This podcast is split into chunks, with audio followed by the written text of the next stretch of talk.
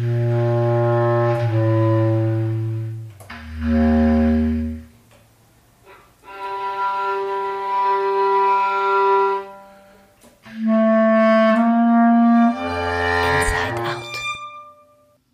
hört den Inside Out WUK Performing Arts Podcast. Wir, Franziska, Mareike und Felicitas, haben uns über den Inside Out WUK Performing Arts Club kennengelernt. Daraus hat sich dieser Podcast zum Thema Performancekunst entwickelt. Unterstützt werden wir dabei von Uli Koch und Esther Holland-Merten von der WUK Performing Arts. Performative Kunst kann überall stecken. Wir begeben uns auf die Suche und nähern uns dem Begriff Performancekunst über Theorie und Praxis.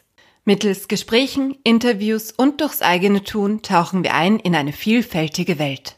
Euch laden wir dazu ein, uns auf dieser Reise zu begleiten und selbst spielerisch zu forschen. Hallo meine Lieben. Die heutige Folge dreht sich um die Produktion Oceans of Notions, Klammer Swimming, von Anna Nowak und ihrem Team. Wir waren bei der Premiere, die im Projektraum vom WUK stattgefunden hat und haben im Anschluss das Künstlerinnengespräch für euch aufgezeichnet. Irgendwie schräg nach Monaten des Entzugs wieder in einem Theaterraum zu sitzen, durchgehend mit Maske, aber ganz ehrlich, irgendwie auch befreiend und sehr schön.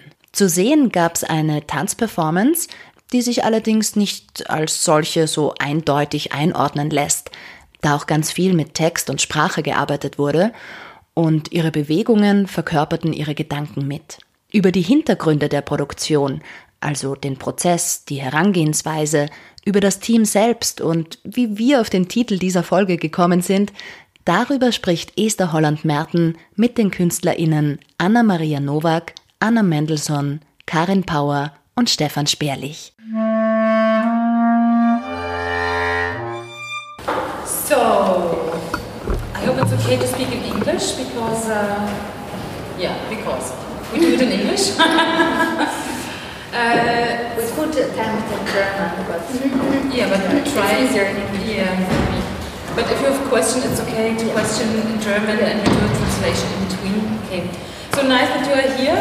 Um, we just want to talk a bit to uh, the artists about the work because the special fact is that this work um, should premiere in at the 12th of March, the day before the lockdown came. So yesterday, during the press conference, my heart really began to beat because I thought, no, not not not now. This uh, the same situation. So I'm very happy that we have premiere now, and that you are here. We're also very happy. Yeah, it's really great. It was a little bit of a deja vu. A deja vu. okay. But unfortunately not, not complete. Yeah. And um, yeah, I just wanted to talk a bit, um, or to present a bit to our audience um, your work. So um, to make the context a little bit wider, because this project really has a long process behind it. Um, do you remember when you began to uh, deal with the theme or with the idea of the project, Anna? I think it was in 2014, so six Oh, years ago. okay. Um, and the reason why it's premiering in 2020 is not only because the process was long and um, because we wanted to have it like this, but there were some other personal circumstances. I got pregnant and I got a baby, and then the whole thing was shifted. Um, and then it took us some time to find the space, and then finally find, found our home in WUK, and then yes, Corona came, so then it was again, but in March the piece was ready, so we premiered it, and um, and I think also to like bring it into a wider context. I think um, initially I, throughout my work, my own work, I, I did a couple of solos and worked on different constellation with different artists in in Vienna. Um, I think I was really a lot busy with this idea of a thinking body, that the movement, dancing and moving is thinking, is a way of thinking, but also choreographing is a way of thinking, like writing is a way of thinking. And I think language is a great tool to think and we use it a lot. I feel it's very established and it's very present and it's very also taking a lot of space in terms of you know philosophy, it's text and and we talk and we think through talking.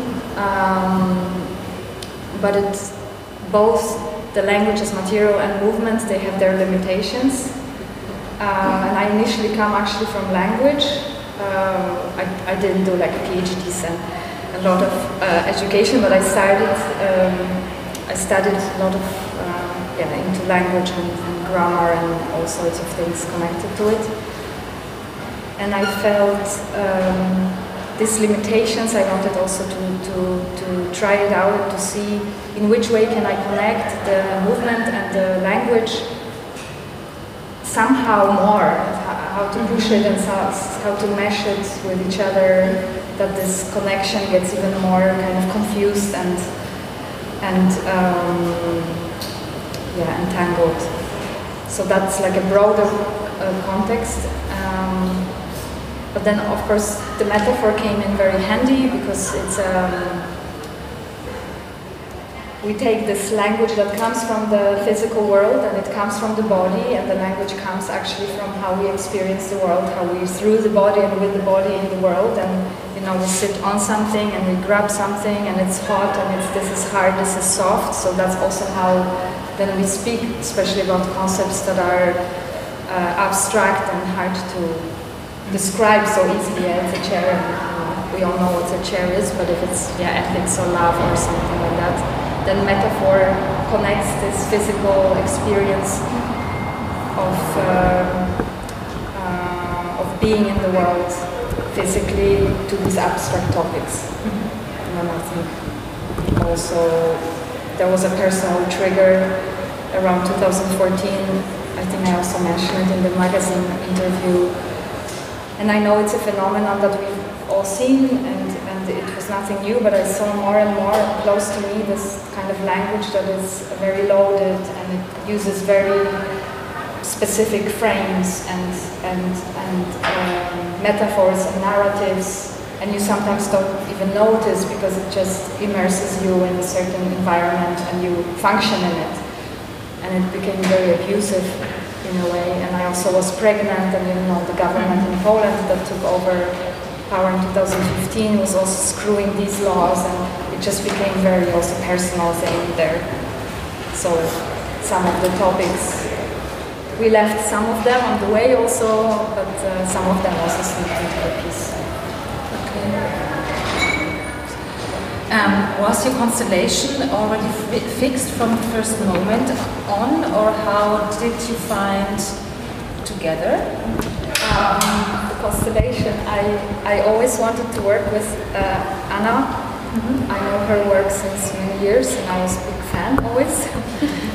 and maybe people who know her a little bit, uh, or for the ones who don't, and also her work deals a lot with text, and it's always personal context opening up to a more wider context and she glides and slides through these different spheres. So um,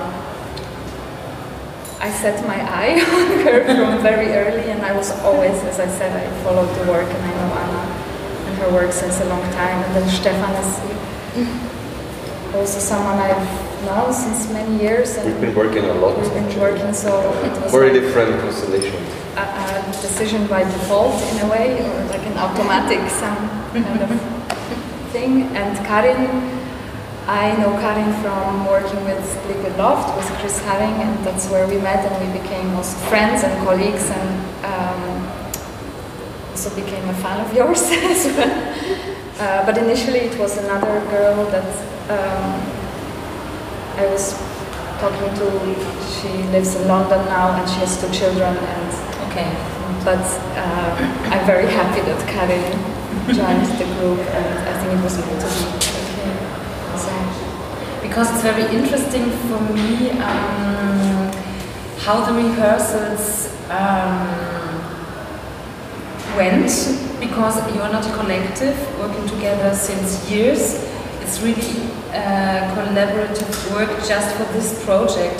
So perhaps could you describe a bit how this works? So who comes with an idea or who says what, who decides when. I don't know, perhaps you can a little bit describe how this evening came together with you all who are not working together since a long, long time. It became a long time. Yeah, no. it became a long time. But in the spirit of collectivity, maybe you would like yeah, to talk about it's interesting, yeah. Stefan, Anna, and Karin. So, well, Anna usually came with she came with a lot of material in the beginning because she had been thinking about it for so many years. So there was a whole bunch of, uh, I don't know, theoretical material also to go to as a starting point. But then mostly she proposed a very um, specific method where we would improvise in the space for a long time in the beginning together. And we would always give each other tasks a little bit like we sometimes do in the piece. And um, this is how all this material came about. So all the text came from these improvisations, where we worked a lot with imagination and moving in imaginary um, environments, really, that were always coming, though, already from a, from a language concept. It's very hard to describe somehow. and then we, we would uh, go through this movement exploration, but at the same time speak all the time, like we do now in the piece. But um, that's how we that's how we created all the text also for the piece, because then we would revisit these moments and really start also writing. So all the texts are created by each of us, like together, in a way. And then we would work on them, and Anna has this expertise, uh, like a lot of experience with text and language, and and yeah, she would put in, and we would just create this uh, texts like this collectively, and yeah, so somehow Anna came with very clear propositions and methods, mostly, from which we took off together somehow too. Um, yeah. Yeah, we were improvising a lot, improvising a lot. And in the beginning, it was super nice to improvise, and it was so free, and we were just improvising, and then you had to put it all together. how do you put this stuff together, which is so free and so it makes so much sense when you improvise it, and then how do you set it? And then we went through this horrible phase of having to set this crazy great stuff that we had, and I suffered a lot. And, um, and then somehow we managed to find a form where the improvisation is not gone. The improvisation is still there, and a lot of the spirit of the improvisations is still is still present in the piece.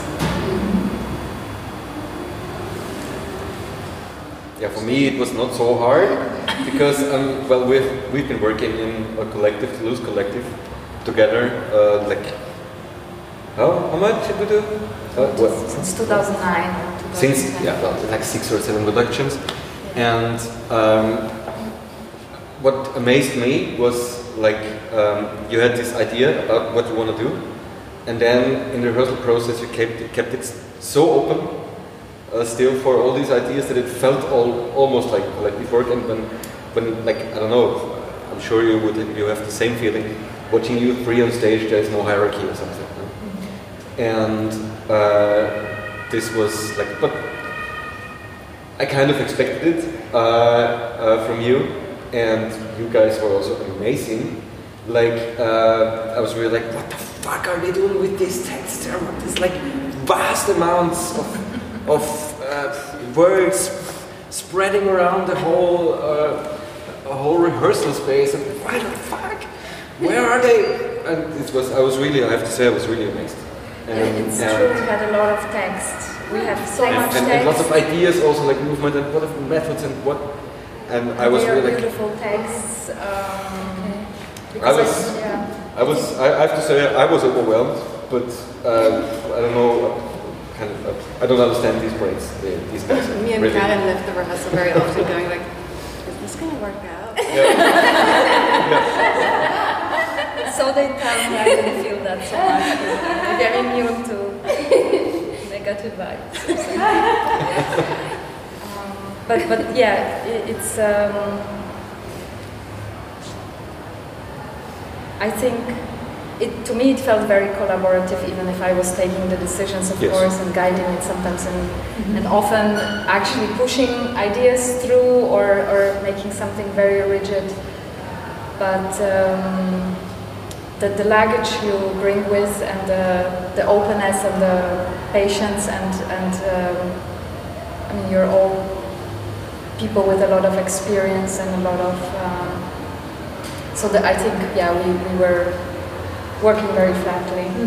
Coming back to your question. Ihr hört den Inside Out WUK Performing Arts Podcast.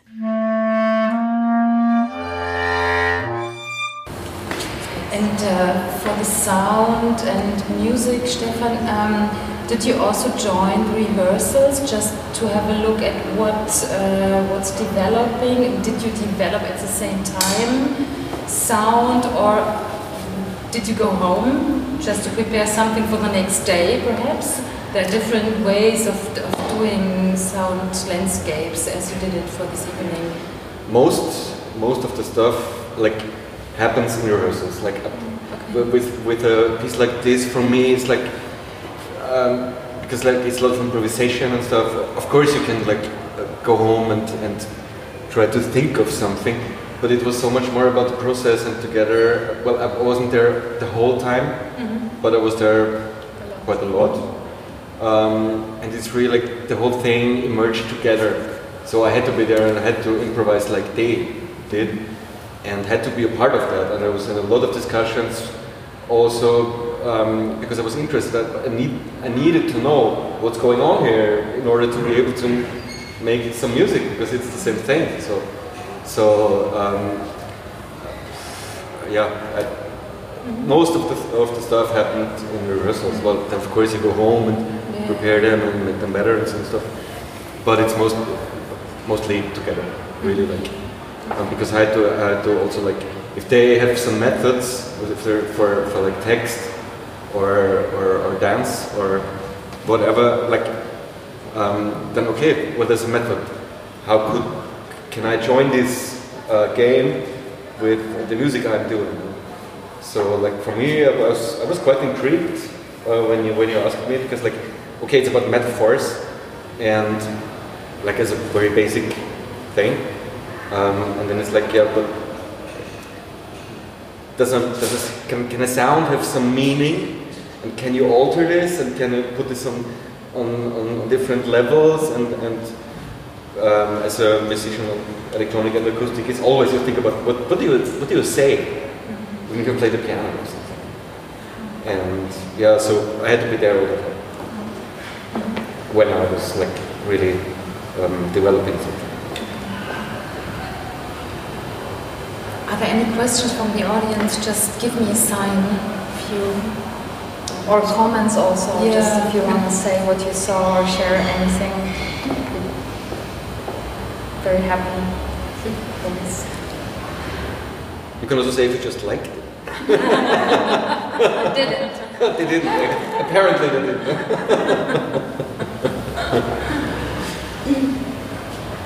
Um, uh, then I will continue just because for me it's very interesting to see Anna doing text and moving, really moving because I know you from other contexts, just uh, more theater stuff. I know you, and the other way around to see you that I know mostly from movement, body, doing so much text. Um, what was it for you, for example, Anna? Um, was it the first time for you to do it this way, and for you too? Was it the first time to do it the other way? And so, how was it for you to deal with both at a big extent? So uh, very equally, text and movement, and yeah, I know you from other contexts. So it's very interesting. It would be very interesting for me to know how it felt. Well, and it was it was nice because I used to dance more 20 years ago, and uh, and I felt like oh I'm doing something that I haven't been doing for 15 years. It's so nice. Like I'm back to improvising, and it felt like being back. You know, like when I first started doing stuff on stage, and it was really really beautiful to, to go back to that somehow. But I felt so clumsy also. so I still feel really clumsy, but um, that's okay. You know, it's okay to be a bit clumsy. Um, yeah. It just it felt really like kind of just like it felt like a time travel. Okay. And was it for you? Well, I have a bit of an obsession with text and language, and I use it also in my own works, but in a very different way. Okay. Like very rigid as an object, really, and I do this a lot, like I like to do this. but uh, to speak like this was uh, was quite a new experience for me, and it was really challenging also. Um, but somehow, because we we found this format where it's meandering between we talk, we have a conversation with each other, and we speak to each other, we speak about things like just you know as a monologue. Sometimes it's uh, it has something very natural, and it doesn't feel like acting, and especially because you're with the body and thinking through the body, which I also do in my practice, even if I don't speak it all out, but it's it's very much part of how I work also this idea of the thinking body. Um, it's uh, it feels quite natural once you go over this uh, somehow you have to step over something. Uh, and I do get nervous also to speak, and I can't control my voice well, and it sometimes gets really shaky, and it it, it, it stresses me. but uh, but Anna tells me to just not think about it, and then it's, it's which, which actually is the best advice for it. Good of the pro saying that. exactly. She's like, don't even bother, just forget it.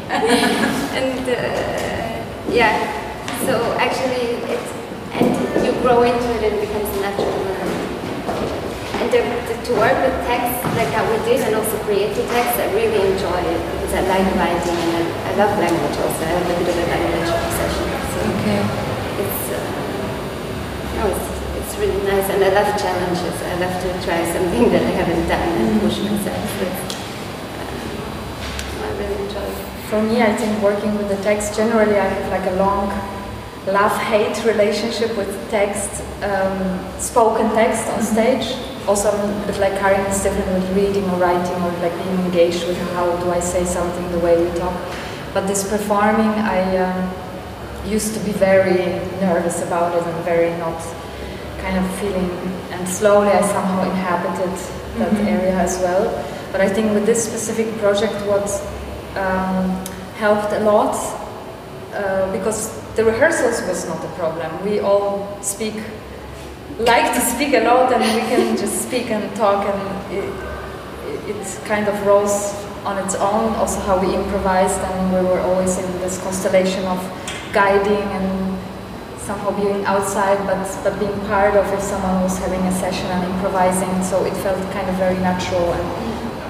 But I think what helped a lot then to perform these texts or to speak them is that they were always coming from somewhere in the body for most of them, not everything, but a lot of the core and like this the essence comes from movement and also from ideas about things. And then always coming back to these ideas and the movements and actually the memories of the body working with something that helped a lot because you could always um, go back to that idea and the words would go from a different place. I mean, I'm not, I don't have so much experience with working with scripts where, like Anna with plays where it's written and she has to be someone and you have to learn. But these texts, they really, they were really born out of movement and they very organically grew.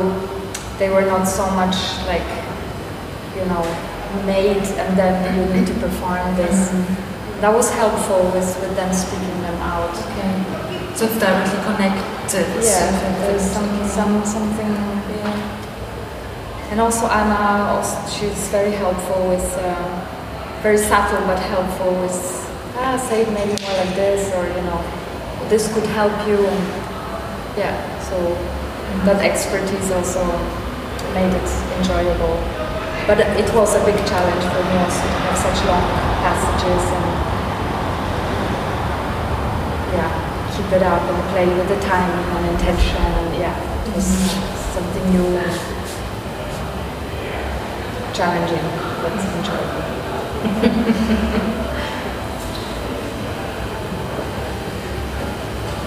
do you want to share something with you, uh, with us? Is there anything you want to share with us? Anything important I didn't ask and you want to talk about? Is there anything? I think maybe one, one uh, interesting thing, or for us, it also now became a topic when we came back to the Business March because um, a lot of these texts really were born many years ago. And, you know, solidarity as a hospital, it's a, something that we did in 2017, I think, or 18, and then suddenly when we performed it in March, this the fear and the air and some of these topics it became uh, like in an eerie way very close to what was happening and uh, we actually had a talk about it like should we really because it means also something else now than it meant two years ago. Uh, and I find it very a very beautiful thing with this piece that there is always a place for them um, engaging with the topic differently. If it's going to be fear and we ever perform this piece again in four years, it's maybe. We li- live also through these. Uh, through these concepts or these ideas that are in the piece and collect the experience with them and I think maybe also you sometimes think about them through the lens of this piece. I don't know, my, my partner, he's doing that a lot nowadays, that he finds some metaphors. he starts to lit- like to open up things and play with the words. So yeah, so it was an interesting thing that um, it became very emotional in March also, I think, more than maybe again it is now, I don't know. It's, it's a fragile work. It's I think very like also like this. Yeah. For me to show.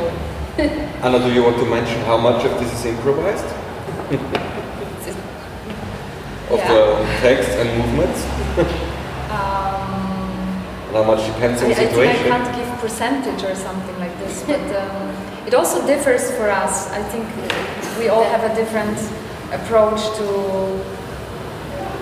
to how much of the things are said and how we then circle around them or add some and how like I know Anna likes to really she asks us uh, for words before some of the text and then she weaves these words into the text because she, she likes to Keep it fresh. Ah, okay. And I cannot do this at all. Like my, my texts are completely, I, I say almost exactly the same thing every time. But then in movement I can improvise because I just feel much more comfortable with it. But with language I, I, I try sometimes to open it up, but then I get confused and lost. So I, I rather stick to my line of. Uh, Okay. Yeah, but the movement is very improvised. Yeah. yeah, yeah, the movement is very important. That's interesting. Okay. And it's very, a lot of it is improvised. Yeah. So it's a Or different half show. improvised, at least. Yeah. You have a method and That's again is the ideas in the movements, which then again you always come back to an idea that you're busy with. Yeah. So then it's also it's improvised, but we always have this like rope that grab. How was it to be with the mask? I was about to ask. you. Was it bearable? Yes. We kept the windows open. Yeah, that's great. Have some air.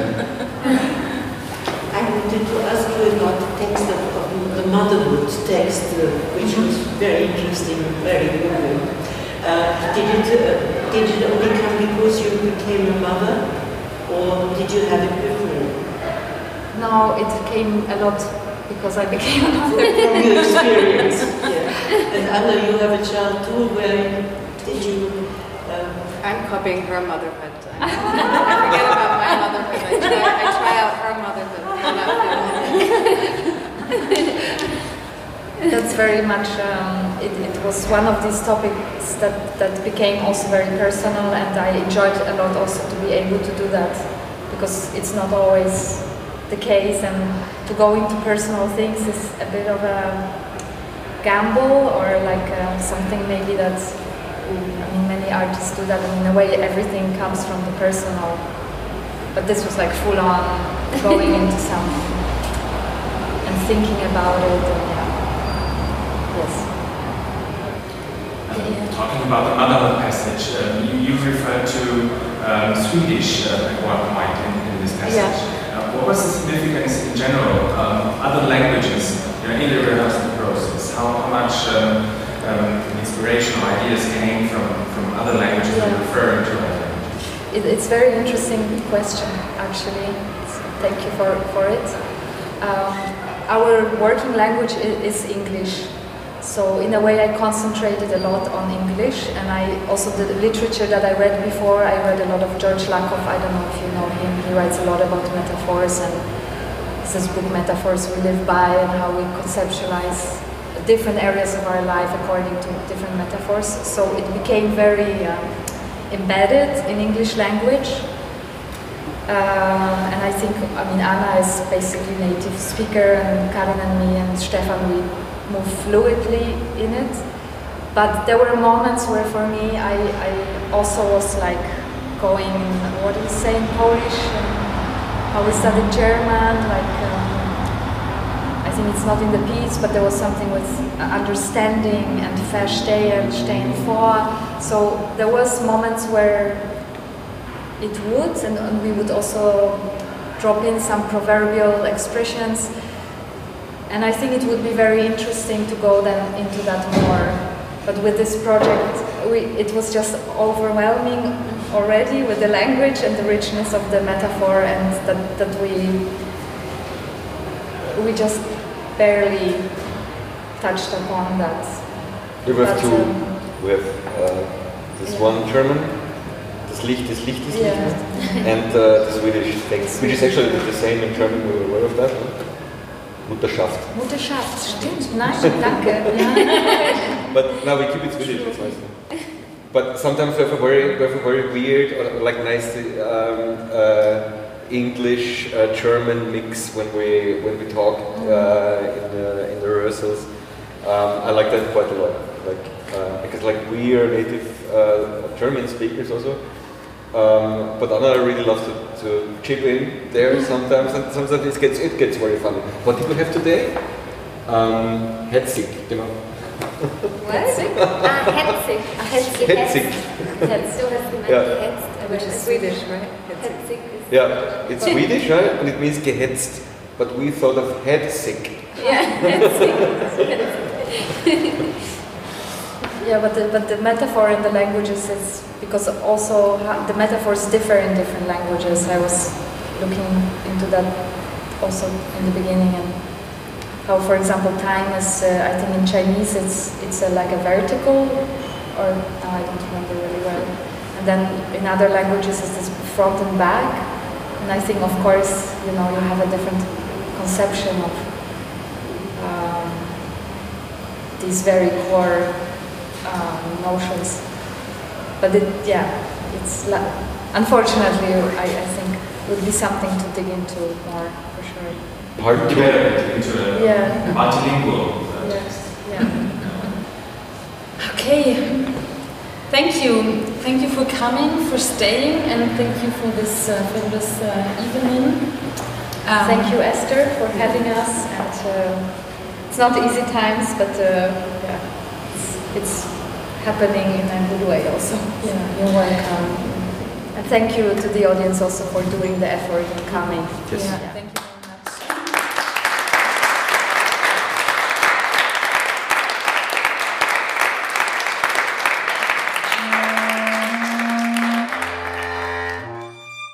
Wenn euch der Inside Out WUK Performing Arts Podcast gefällt, hinterlasst uns gerne einen Kommentar oder schreibt an performingarts.wuk.at.